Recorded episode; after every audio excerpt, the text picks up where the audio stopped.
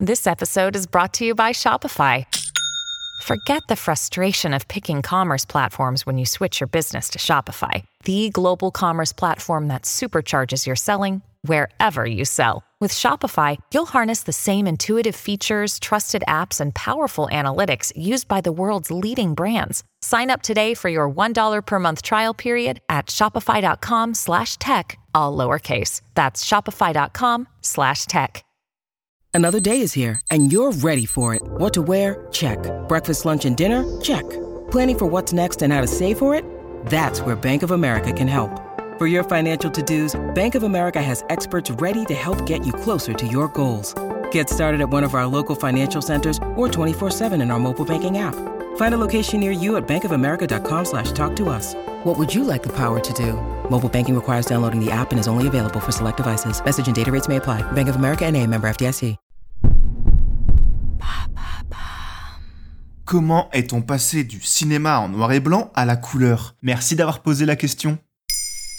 Malgré ce que l'on peut croire, la couleur est arrivée très tôt au cinéma, quasiment dès ses balbutiements au début du XXe siècle. À l'époque, faire des scènes en couleur consistait ni plus ni moins à colorier les bandes de pellicule à la main. Ces bandes, évidemment, étaient en noir et blanc, et des ouvriers avaient pour mission de les colorer. Un travail qui, vous l'imaginez bien, était titanesque. Ainsi, l'un des films les plus iconiques des débuts du cinéma, Le voyage dans la lune de Georges Méliès, a été colorisé dès 1902. Mais si la technique s'est améliorée avec l'usage de pochoirs, il faut admettre que ce procédé n'était pas optimal. Alors très rapidement, dans un but d'efficacité et de performance, des nouvelles solutions ont été imaginées. Et ça s'est passé comment exactement? Ce qu'il s'est passé, c'est que la logique s'est inversée. Plutôt que de colorer des bandes en noir et blanc, on s'est dit qu'il était plus logique d'essayer d'enregistrer des images directement en couleur. Et c'est ainsi qu'est apparue la caméra Technicolor à la fin des années 20. Alors dit comme ça, ça paraît simple, mais créer cette caméra fut un véritable tour de force. C'est à Albert Calmut qu'on attribue cette invention,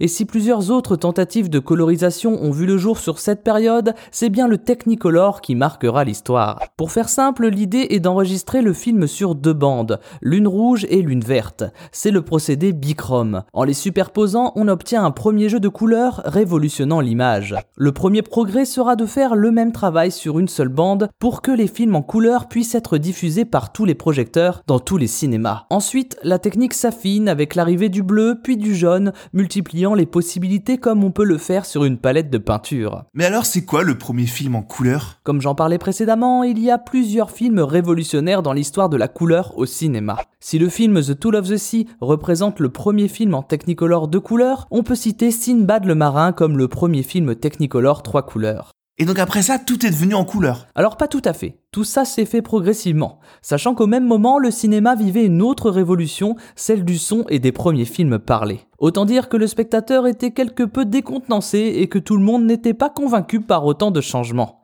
Mais certaines majors décident de foncer sur la couleur, notamment Warner Bros qui réalise de nombreuses comédies musicales en Technicolor. Et au-delà des films, les publicités et les dessins animés s'y mettent également, popularisant un peu plus la technique auprès du grand public. Petit à petit, des superproductions en trichrome arrivent, mais les stars féminines hésitent à tourner en couleur, trouvant le noir et blanc plus artistique. Certains films représentent parfaitement cette transition, notamment Le Magicien d'Oz, dans lequel les scènes de la vie normale sont en noir et blanc et les scènes de rêve en couleur. Mais juste avant les années 40, notamment avec le succès d'Autant en emporte le vent et les nombreux Oscars reçus par la société Technicolor, la couleur marque les esprits. Pendant la Seconde Guerre mondiale, elle devient un gage de qualité et un argument marketing pour un film. D'année en année, les techniques s'améliorent, s'affinent et deviennent moins coûteuses, changeant ainsi le visage du cinéma à tout jamais.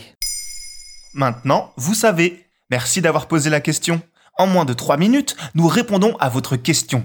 Que voulez-vous savoir? Posez vos questions en commentaire sur les plateformes audio et sur le compte Twitter de Maintenant, vous savez.